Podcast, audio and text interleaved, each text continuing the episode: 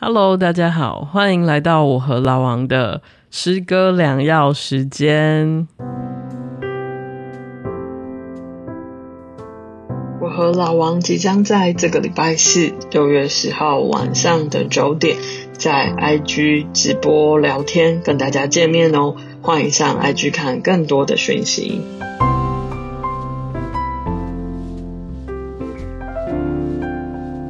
大家晚安。大家好，实在太久没有录音了，导致我刚刚甚至忘记我们这个系列的名字，就是整个很尴尬。我刚刚也没办法开嗓，我现在嗓子还锁喉，没关系。但是我相信今天的话题讲一讲，很快的就会打开了。嗯，因为这个话题，我想也是敲碗很久了。对，而且应该我觉得每一个人，就是你扪心自问，一定会有这个。Moment 这个时刻是什么时刻呢？嗯，现在就要公布吗？还是我们念完读者来函？嗯、呃，听众来函？为什么每次说成读者来函？听众来函？好吧，我们先来念一下听众的。可能你是作家灵魂吧，诗人灵魂，所以你一直觉得你是跟读者共鸣。但是你知道，耳目其实是差不多一样的感官。没错。好，那今天我们。因为好久没有更新了嘛，那今天这一集我们要念和念两个新的留言。好，好，所以永卫永卫又有一个新的留言，那由你来好不好？我来吗？嗯、好，三人行必有我师，感动正发生，等一等，再等一等，星火就要可以燎原。雅慧慢手版，耶！雅慧你被 Q 到了，赶快下来录音。谢谢驻留方杰灵魂的雅慧。天哪，他认为雅慧是方杰灵魂，怎么听众比我们还可以更看看穿雅慧的？应该是更看不穿，看不穿外表的。说那惨烈的终极，笑着明白酒精残留的躯体走过一遭地狱。他的酒精残留是指永威还是指雅慧？对啊，不知道，可能他有看穿王雅慧嗜酒的那一面。嗯，郑医师智脑也一心疗愈中，懂了过往那个已经努力了的自己。别计数被老王声音与可爱个性点燃的热情，哎，又告白。好，因为还在持续。这怎么了？这这这这，爱你们。好。那我来念一下印九四的敲碗。他说每天睡前都听你们的 podcast 入睡，每集都分几天的睡前听，听到最近已经全部听完了。印九四，我们会加紧我们的更新的速度的。找不到内容，更喜欢声音，更适合的夜晚 podcast，赶紧来敲碗。很喜欢你们切入的主题，也喜欢诗，真的疗愈我不少疲惫的一天。谢谢你们，那谢谢一零九四给我们的回馈。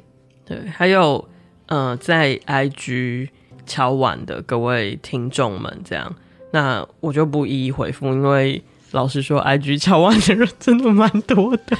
哎，我们真的做做到有点够狼玩呢，就是还需要人家一直敲碗。不是有很多 Podcast 的主持人，就是奉劝你更新比较勤吗？嗯，对啊，就是日更或是周更啊。对，但是不过因为我我跟郑医师最近都有私人的事情在忙，嗯、所以人生总是会、嗯、有的时候你比较有活力，但是我觉得到了春天，嗯，不知道各位听众怎么样？我是活力全无啦，不是活力哦，我是活力全无。郑淳予你呢？春天，春天照理说不是应该是一个荷尔蒙上升的季节吗？就是、没有啊，就春困呢、啊。然后你秋困也秋困，你冬困也冬困，你春困也春困。你告诉我，你到底四季有哪一季不困？我就今年冬天还好，因为今年冬天各位可能发觉好像没有那么冷吧，然后雨也没那么多。嗯、今年冬天比起以往是比较冷的，好吗？啊，真的吗？对啊，你是不是你是不是长久没有居住在台湾？你已经搞不清楚台湾的冷热。好，可是可能我更年期的关系，我一直觉得很热。没有，我觉得你可能住在奇怪的国家太久了。没有啦，就是就是很冷的地方，对不对？因为你去过太多地方。好，嗯，好。那因为我们还没有公布我们今天的主题吧？对啊，还是就是要这样尬聊下去。我要尬聊，没有我我要我要先念这首诗，然后 念完再回来，我们再跟听众聊一聊我们今天的主题。但是可能大家听到这首诗，大概也就可以猜得出来今天的主题。好，那第一首诗我要念的是叶青的《烟影》。那叶青一直是我们就是频道的驻版诗人，常常有很多的主题。他的诗都非常的适合。那今天的这个主题，我觉得选他的诗再切合不过。嗯，我觉得他用他的诗跟我们一起聚在同温层，一直到现在都还是这样，对不对？对。然后呃，嗯、我记得我呃给他写序，就是他诗集前面的序，我就说，嗯，呃，我每次喝那个单一纯麦威士忌的时候，我就会想到叶青，因为我觉得。对我来说，叶青就是单一纯麦威士忌，他就是一个很纯粹的人。嗯、那我在那个序里面就说，呃，叶青写诗就会成为诗人，然后他喝酒，他就酿酒，嗯、然后他煮咖啡，他就成为咖啡师。他听爵士乐，他就变成一个乐评者。对，对不对？他就是一个，他确实吧。他我我记得我在 KKBOX 之前，他还有写专栏的时候，对对，还有写古典乐的乐评。等等，嗯之类的，对，所以就会觉得这个人活得好纯粹。嗯、可是他之所以可以活得那么纯粹，到底是为什么呢？也许我们可以先从这首诗来听出一点蛛丝马迹。好，叶青的烟影，终究我还是没有你，也没有纸笔，键盘上落满了烟灰。旁边是一纸不干净的咖啡杯，三盒烟叠在一起，抽光了就走下楼去买，买来再叠在一起慢慢抽光。听起来有点像懒惰的薛西弗斯，其实没那么复杂，那就是一个瘾。比如有一阵子，我着迷于想念你。那也是一个瘾，但瘾这种东西最好的下场就是被戒掉。我戒掉了，而人抽烟，抽烟没有什么，因为他始终不渝的可以在便利商店的架子上等我，或者等别人，都可以，我也都可以。哪个牌子并不真的那么计较。是烟就好，都可以打起火点着，烧掉一点点自己。烟的自己，我的自己，我们多么相亲相爱，你是不懂，我也不需要你懂了。写的真好，对啊，每次念完叶倩诗就觉得哇，很重哎、欸，很打中的重，真的是很打中，就是。嗯一定是一个有切身的感觉的人，才可以写出这种这么贴近你的。嗯，因为我想今天不管是什么影的人，听到这首诗应该都会被打中。嗯，所以我们今天其实要谈的主题就是上瘾瘾这件事情，对不对？但是我们当然谈的不只是形式上大家常常听到的什么药瘾之类的，其实我们要讲的是瘾这个东西对。我们的重要性，诶，甚至是，然后还有为什么我们会对一个东西上瘾？我们想要谈的可能是更背后，呃，跟我们自身的一些心路历程，或者是生活很相关的一些东西。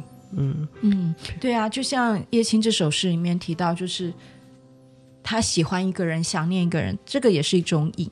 可是现在能够被拿出来诉说的，就是我们常常就会听到的。其实最大最常听到的瘾就是什么瘾？烟瘾，对，酒瘾，还有呢？嗯，购物吧，疯狂购物算吗？疯狂哦，对，现在的疯狂购物，囤积瘾，对，对，囤积癖，囤囤积癖，对。所以我想现在大家。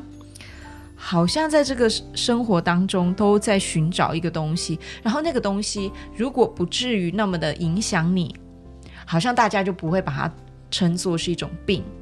可是，比方说像如果是毒品，好像很比较容易影响你，就会被不能说是污名化，但是我们社会就会觉得这是不好的。但是有很多的瘾，其实你很难说它是正面的还是负面。负面的，对对，其实就是就是我们透过就是生活，我觉得大家也可以自己诶想一想，就是你从小到现在，你有没有曾经在什么时期或在什么样的阶段对什么形式的东西上瘾？嗯、正所于你上瘾的东西不是很多嘛？你是怎么？嗯、比方说，你现你现在想到你上瘾的东西，你可以想到你是怎么走到这一步的吗？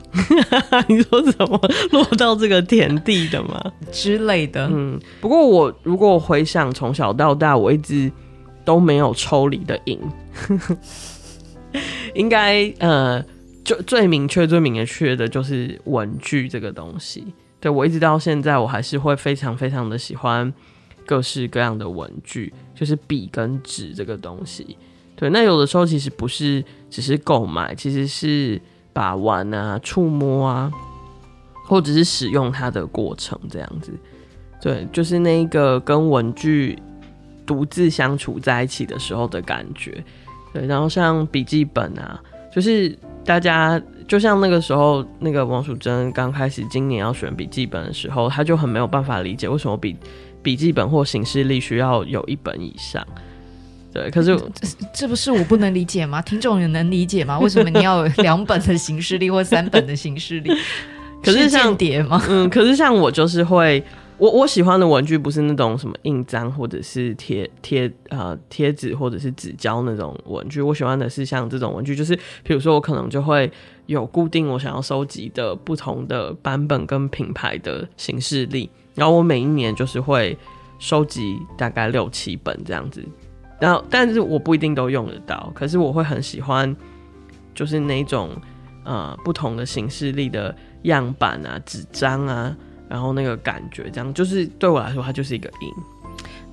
可不可以从呃生理上来谈？就是癖，刚刚我们不是还谈到购物癖？嗯，癖跟瘾会有差异吗？嗯，其实我觉得癖就是瘾，哎，你觉得癖就是瘾？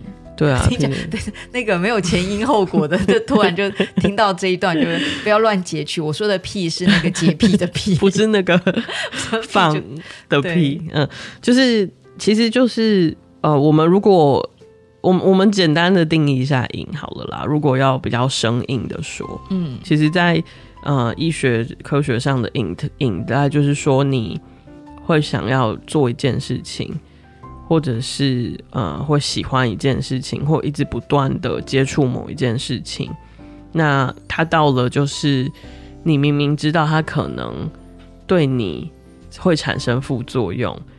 或者是会让你牺牲掉一些更重要的事，可是你还是执意去做，对，然后再来就是你会因为这个东西，我们再讲严肃一点点，就是你会因为呃上瘾了，所以你会需要更大的量，就是所谓的耐受性。比如说你酒可能原本喝一杯你就觉得够嘛，你就觉得有得到那个欢愉感跟轻松感，但是呃其实通常上瘾的东西。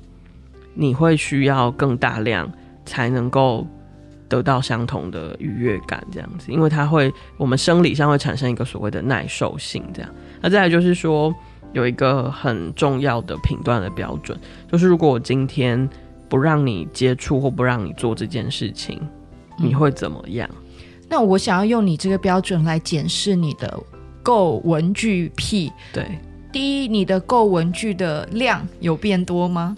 呃，我觉得还好，我觉得还好，对。然后，所以这个量是维，就是说你你其实是没有耐受性的这个问题嘛，就是说好像没有一定要越买越多。那第二件事情是，如果我今天不让你买文具了，你的感觉是？我会很生气，这个我就 有了。等一下，我有戒断症，生气是针对我吧？就是如果你如果你剥夺了我这个东西，我我想我应该会身心都很不舒服。这个就是所谓的戒断嘛。嗯，比如说我不让你触碰某些东西的时候，你会觉得很不舒服，这个可能就有了。对，那嗯，大家可以想想，就是如果从耐受性跟戒断，就是这两个东西，其实你就可以评断一个东西到底确实是不是一种有有严重的上瘾。这样，可能我对文具是轻微的吧。嗯，嗯，我觉得现在我我觉得 就是我们现在常常就打开社交媒体，就会看到每一个。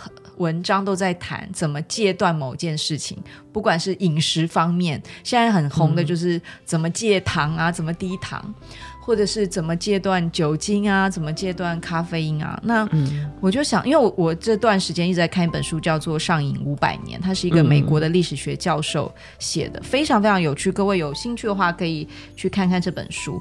那他为什么会写这本书呢？是有一天他在坐飞机的时候，他在机场，然后观察免税店。我知道现在大家已经很久没有去机场，但是大家对免税店还有印象吧？他就坐在那边看。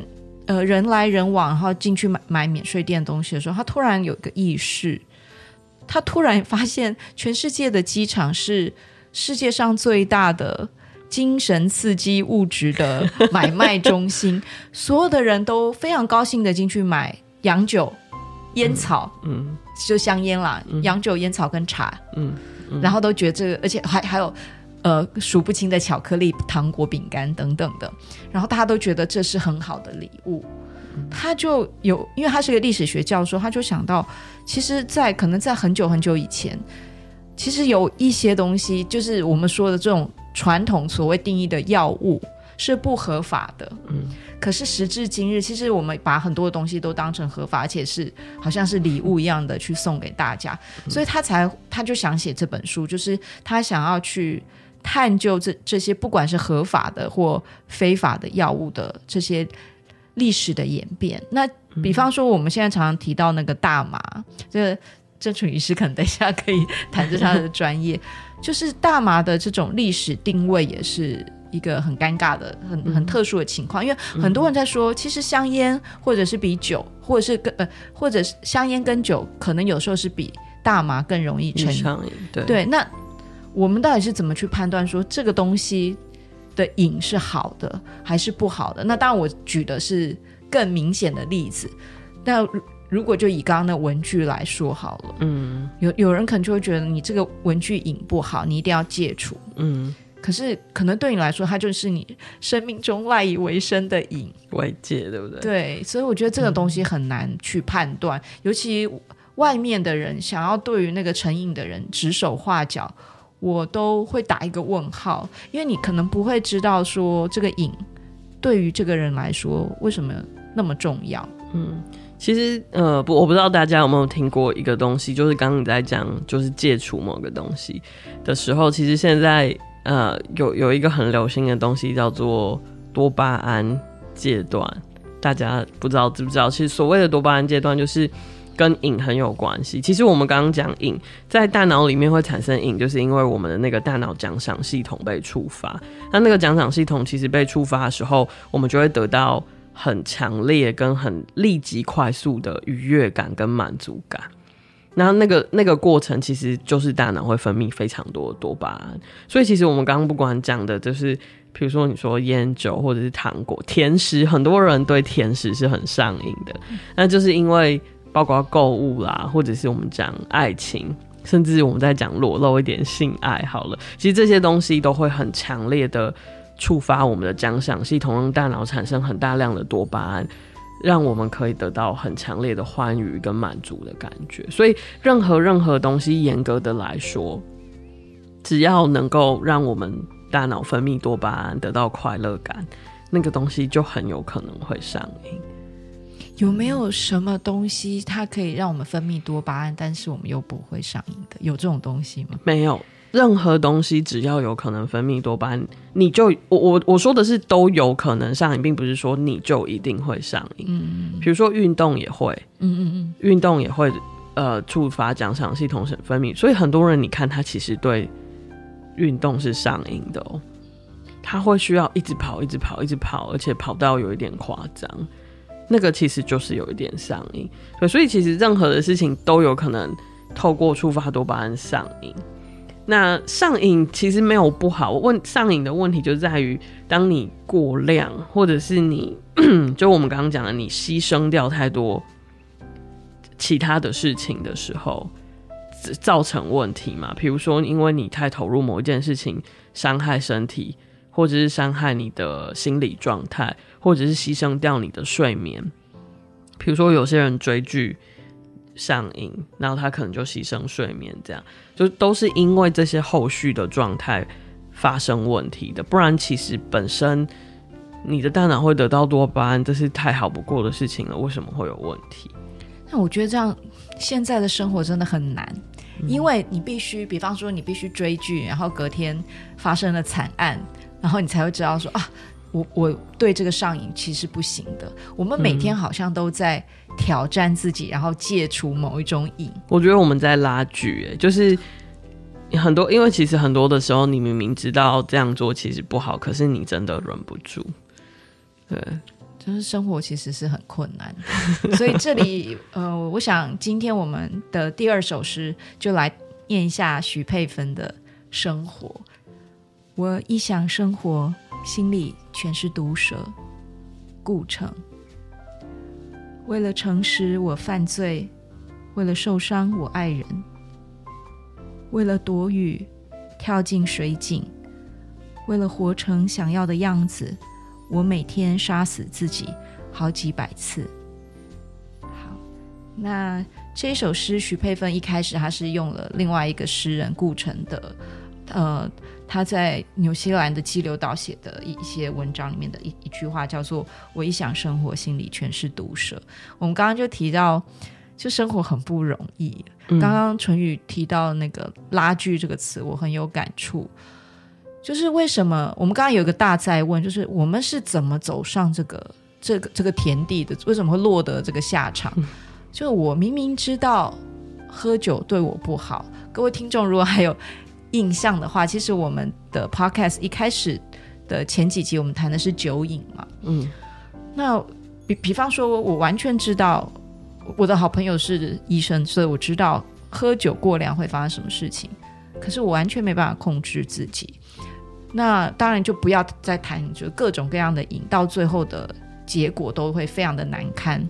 你可能就是会失去你的尊严，比方说购物成瘾的人，可能就会花了超过他能够负荷的，所以就会变成那个卡债族。对对对，然后他就是每每个月都在被追债，然后性爱成瘾的人可能就会，现在成瘾会有什么后遗症？一直怀孕吗？我不知道，不，他他们会用保险套吧？可能就会非常的空虚啊，我不知道，可能就是、嗯、其实从理性的角度，我们全部都可以预测。会发生什么事情？嗯、就连简单的状况，就是我知我知道我今天熬夜追剧，嗯，明天的下场一定很悲惨嘛。我要么不就黑眼圈，要么就是那个工作效率很差，嗯。但即便如此，我们还是在拉锯，所以我们的生活是怎么样？充满毒蛇嘛，嗯。曾几何时，为什么我们需要靠这么多的瘾？来逃避我们的生活。其实我刚刚讲的那么多的瘾，我们还没有讲到一个很重要，现在大部分的人都有的，包括我自己的是网络成瘾，嗯嗯、或者你可以说手机成瘾。嗯，就是我们为什么？嗯，我们在躲避什么？对，我觉得你你就说说到，我觉得其实就是要逃、欸，哎，就是嗯，因为太痛了，因为太苦了，因为。完全无法解决，因为实在承受不了，所以只好躲起来。那躲起来要躲到哪里？要逃到哪里？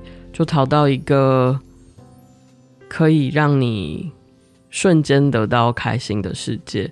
你觉得这个东西至少现在此刻不会背叛你的世界？嗯，所以网络就是啊，像手游也是嘛，游戏也是啊。那甚至在游戏里面，很多现在都是即时线上的游戏，对，所以呃，就就会很棒，它就会有一个很强烈的归属感。其实我觉得玩手游没有不好，就像我们刚刚讲，其实只是上瘾之后有没有真的影响到生活的问题。所以我觉得，其实瘾就是一个我们想要逃的地方。所以就像刚。刚开始念叶青的时嘛，我们就说，其实我们很能共感叶青，然后我们自己也是，就是因为其实生活中，当你啊有很多很想要逃的地方的时候，你就会比较倾向会这样子，对，你就会到一个很自我的世界里面这样，对，所以其实嗯，就是以以我我觉得容易上瘾的人的个性多半都是比较这样的，就是他通常是比较敏感的。嗯，对，而且有的人会批评，就是说这些，比方说有酒瘾啊，或者是什么有各种瘾的人，是不是不爱护自己的生命，嗯、所以他才会有这种瘾？可是我有的时候会觉得不一定啊，我有我有的时候觉得是他们是真的很，就像你说，可能很敏感，或是他很爱他的。周遭的事物，可是因为这样，所以他有很多的创伤。对，对，也可以说他通常爱别人是很多的。嗯嗯，爱别人就是，譬如说他会，就我们刚刚讲的那些无法承受的状态，可能对他来说是更强烈的吧。然后，然后他会很需要安全感，跟很需要一个很稳固的。自信感的时候，就就会有有这样的现象，所以我们自己往往是不是也是好像都是在这样子的时刻，会掉入那个瘾的循环里面。对，因为我觉得也是想到这个，所以我读徐佩芬《生活》这首诗的时候，他最后说：“为了活成想要的样子，我每天杀死自己好几百次。”我就想到刚刚淳宇说的那一种。怎么说呢？那种纠结，那种挣扎，我们每天其实为了，好像把自己拼贴成那个一个骑马的样子。那在私底下，比方说我们为了要很很像外在外在看起来很勇敢、很有自信，其实心里都是你知道，都拿刀戳自己，就说你 你给我醒醒啊！就是或者是喝酒，或者是在另外一方面，你必须要麻痹自己，然后你把自己。比较好的那一面呈现给外在看，嗯，对啊，所以我想的的确是有很多人在在现代这种高压的状态之下，他们就会借由各种方式来逃避，嗯，而且甚或再再逃一点，可能就结束生命之类的是吗？对，所以春雨要帮我念一下潘柏林的这首诗吗？对，呃，我觉得楚真等下要不要跟我们解释一下为什么这首诗的标题？是我杀了我爸妈。呃，好啊，好，那我就念下潘柏林的这首诗。大人不会告诉你的，只要你每天死掉一点点，你就可以活下来。活下来有时候只是因为一些很小很小，其他人都没看见，但你看见了的事情。活不下来也是。有人会爱你，就算你伤痕累累。嗯，好了，他没有真的杀他爸妈了，这个是个比喻，一个形象，好吗？他把大人没有告诉他的事实都说出来了，所以他是一种对爸妈的一种反叛。嗯，那我我为什么把这首诗选作跟许佩芬？其实我觉得生活跟我杀了我爸妈是一首，是一怎么说一体的两面诗。嗯。他其实都在谈我们怎么去面对我们喜爱的生命。嗯，其实我们往往会用一个很很痛苦的方式去，就是看起来我们觉得成瘾是那么糟糕的方式，可是他可能也是一个热爱生命的方式。他其实，嗯，追根究底，不就是为了活下来吗？嗯，我喝酒是为了我让我自己死掉吗？嗯，不是，我喝酒是。麻不麻木麻木了，我现在的痛苦的状态，以便让我去面对明天的压力。嗯，对，所以我能我不知道，我看这两首诗有特别的有共感，嗯，可能就是我以前也是一个需要 AA 的人，所以我很能够知道成瘾者的心路历程。那说到这里，我想跟听众分享一下，可能有的听众会想，那成瘾跟习惯要怎么区分？嗯，淳予，你有答案吗？就是，比方说，你刚刚说运动也有可能成瘾，那嗯，很多人说要养成运动习惯呐，嗯、所以运动成瘾跟运动习惯，或者就只说成瘾跟习惯，是一个会有分别的吗？嗯，就就我们刚刚讲的，从耐受性跟阶段来说就好，只要这个东西它不是无限上纲的一直扩大，然后造成负面的影响，你还控制不了。它就只是习惯，你可以有收集任何东西的习惯，你甚至其实你可以有抽烟跟喝酒的习惯，，that's fine，就是很好，但是你不要过头这样。然后，呃，比如说，呃，那那个这这段也是嘛，就是你不要到有一天你没有了某一个东西，你会觉得你承受不住，你身心都承受不住，这样子就是习惯，而不是真的上瘾。这样，那。嗯，刚刚在念这个潘柏林的诗的时候，其实有一段，它里面有讲到一个很有趣的东西，就是我们活下来，有的时候是因为看见了一些很小很小的事情，但是活不下来也是。嗯，其实就就是啊、我我会想到我前阵子在读一些论文，为了准备一些其他主题的时候，我看到一个非常有趣的字，叫做 rumination，就是。反刍思考就是，呃，其实简单的来说，通俗来说，就是所谓的钻牛角尖。嗯，然后呃，很多的人在研究这样子的心理状态，然后他们发现，呃，rumination 就反刍、钻牛角尖这件事情，通常是我们变成上瘾或者是忧郁症的一个很重要的前身。嗯，所以其实我觉得很多的时候。我们好像是被那些很小很小一点一滴的东西困住，但是因为它在日常生活里面实在太多，而且会很很长，就是排山倒海之累积。然后如果我们没有放掉它的时候，就像你在爬山，然后你的背包里面一直不断的装你在路上捡到的小石头，你看到一个就要装，看到一个就要捡，然后你都放不掉，你全部都放进背包里。然后到有一天，你发现你已经跪在地上爬不动了，那是因为你背包里面全部都是那些小石头。对，那其实我觉得很多的时候，我看自己的生命历程，或我身边的人，或是病人的生命历程，我觉得很多的时候其实是有这样个性的人呢、特别容易，真的特别容易上瘾。就是我们看每一件小事情都好像看得很重，然后。都好像有一点放不掉的时候，就会这个样子。嗯，对。所以郑医师鼓励大家进入了中年之后开始断舍离嘛，不管是嗯物体的断舍离，其实精神层面的断舍离，我觉得很重要。你刚刚的那个比喻，我觉得说的太好。嗯，所以我我常常就会跟自己说，或跟病人说，就是我们要把背包里的东西定期的。就是打开来看一看，然后我觉得可以丢掉的、可以卸掉的，就就把它丢掉，就把它在那个地方就把石头丢出来吧。可那些东西其实你并不需要，那你往往可能没有背着它，你你更可以往前走这样子。对，所以其实刚刚讲习惯跟上瘾嘛，我觉得就是呃习惯，我觉得是你喜欢你想要做的事情。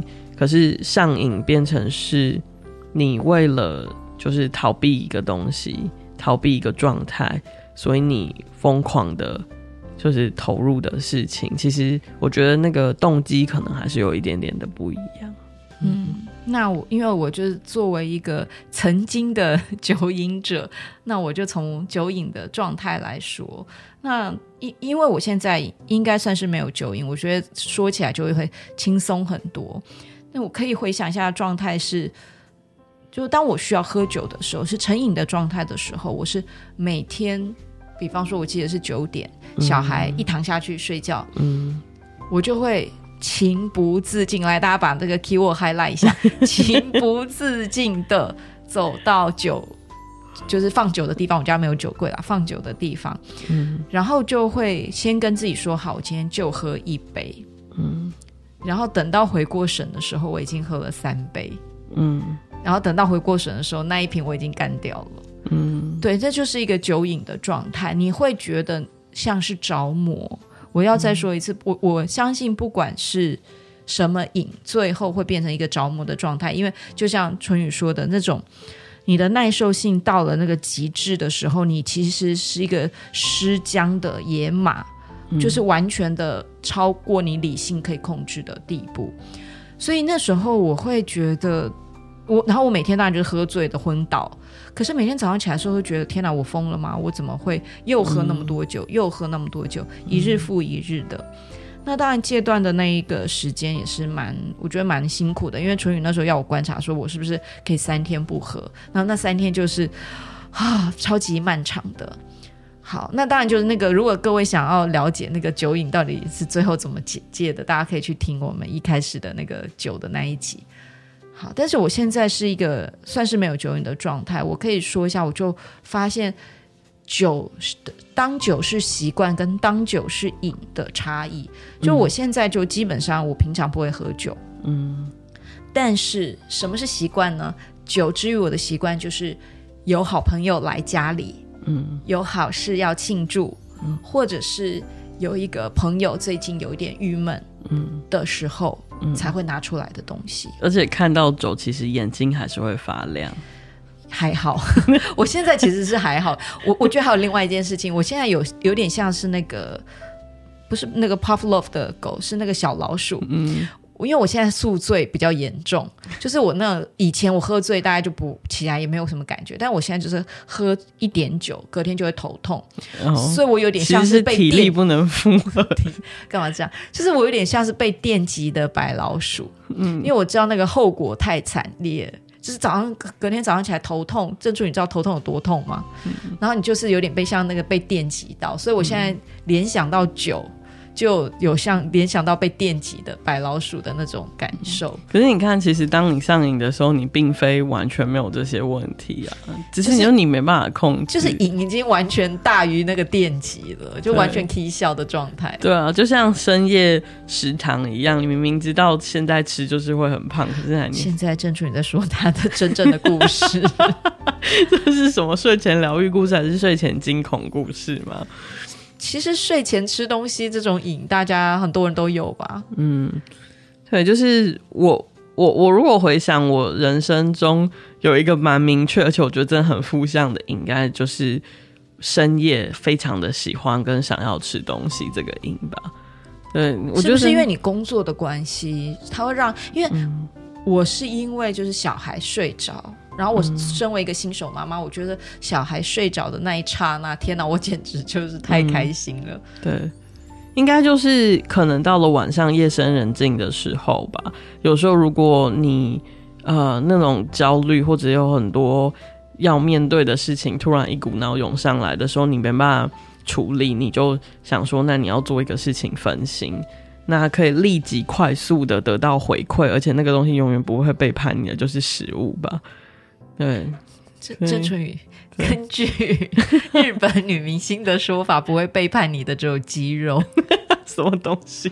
所以现在大家那个对于健身上瘾啊，对啊，就是那也是一种上瘾啊。但是就是，嗯、呃，话说回来，话说回来，就是如果我们人生注定就还是会需要有那么多的，就是让我们很在意的小事情，或是有那么多。无法面对的苦痛跟无法解决的事情的时候呢，我们可能就还是会走上上瘾这条路吧。那，嗯，就是我们就刚刚讲的，我们不如就想办法让自己对好一点点的事情上瘾吧，来取代那种啊、可能会不小心又陷入一个恶性循环的机会。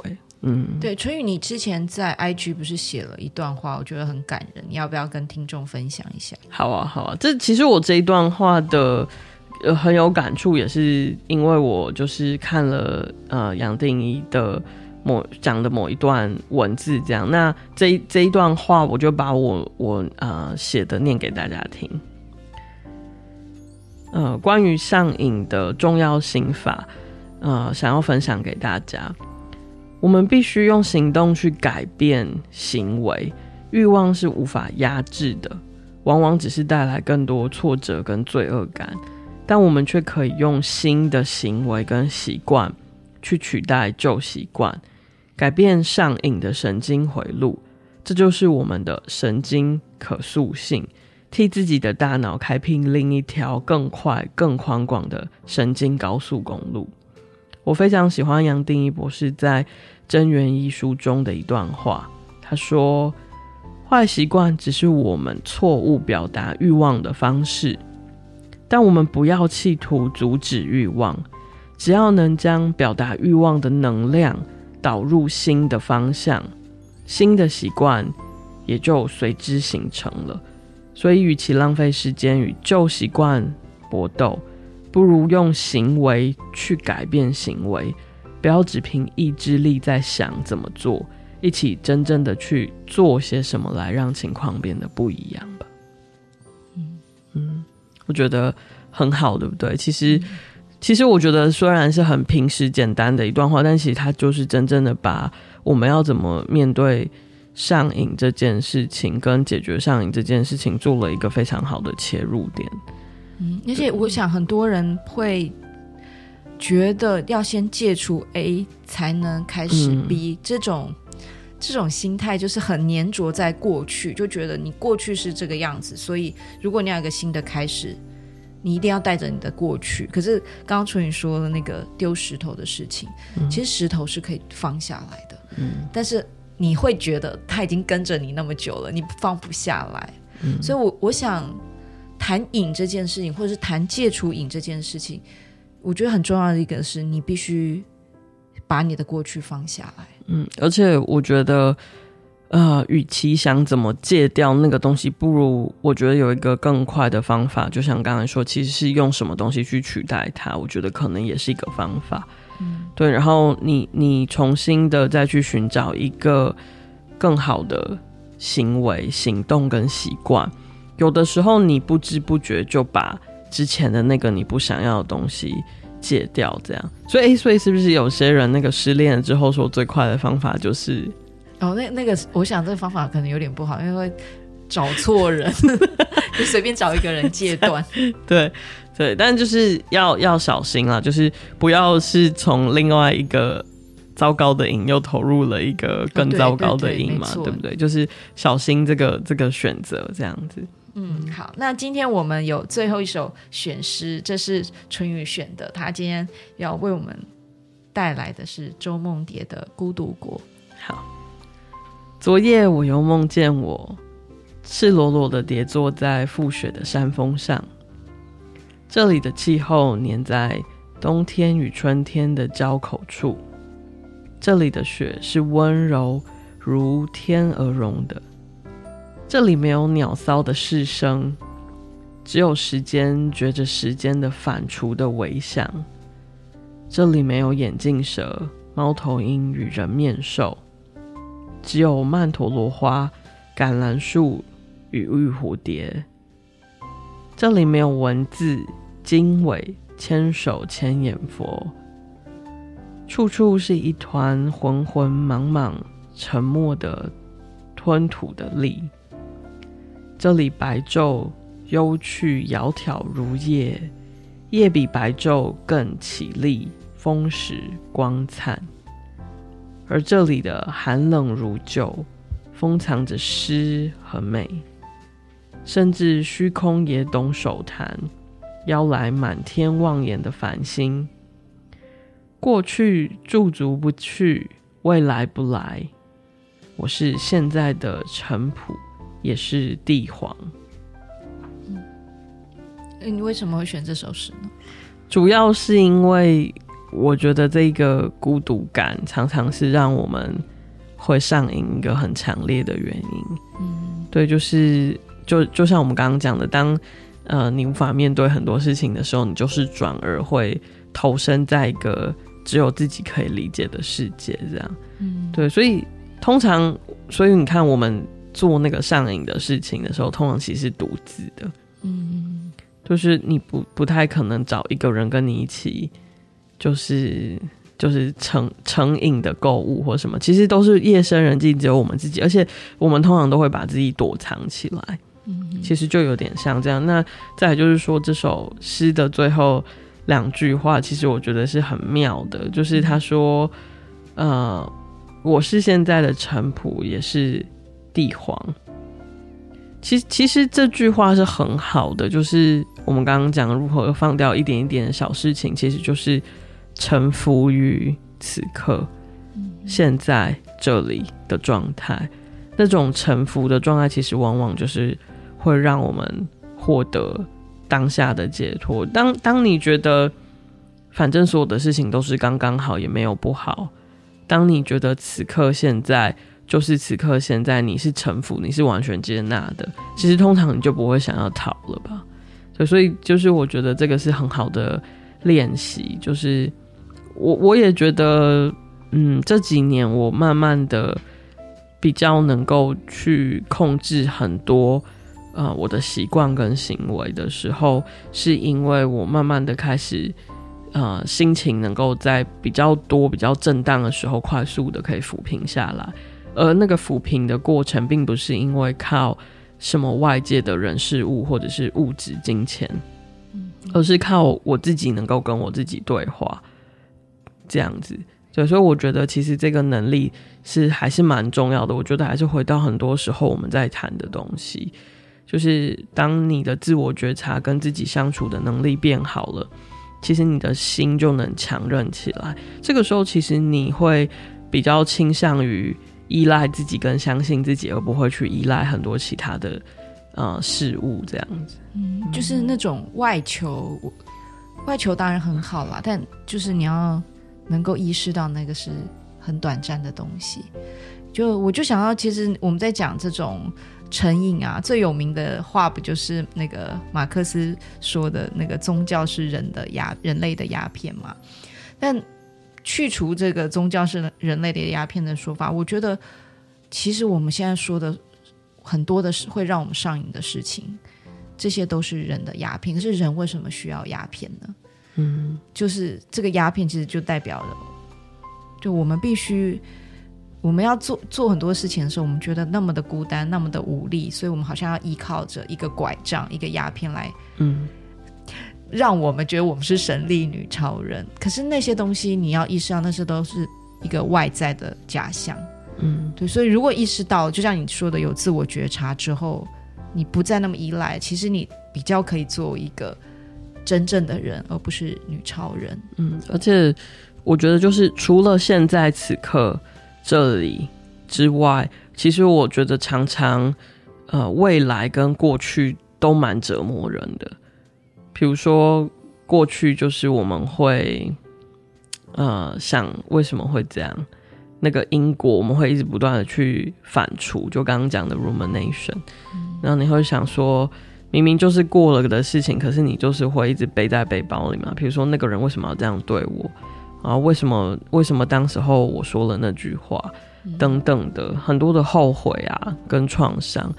那未来也是诶，我觉得未来有时候也蛮折磨人的，就是尤其是当你对未来很不确定，或者是你即将知道未来可能会发生一件什么恐怖的事情。对，就是刚刚其实我在跟我楚珍聊天的时候，就是有讲到这个，呃，对于未来某一个时间点将会发生的事情，其实前面的那种焦虑感。是很重的，所以我其实觉得过去跟未来这两个时间点啊，跟这两个很抽象的东西，都蛮常压垮我们的。所以怎么让自己停在现在此刻这里这里，我觉得蛮重要的。然后我觉得这也是一个很好的练习。对，那这个东西可能就可以很好的让我们解除掉非常多的焦虑。然后所以。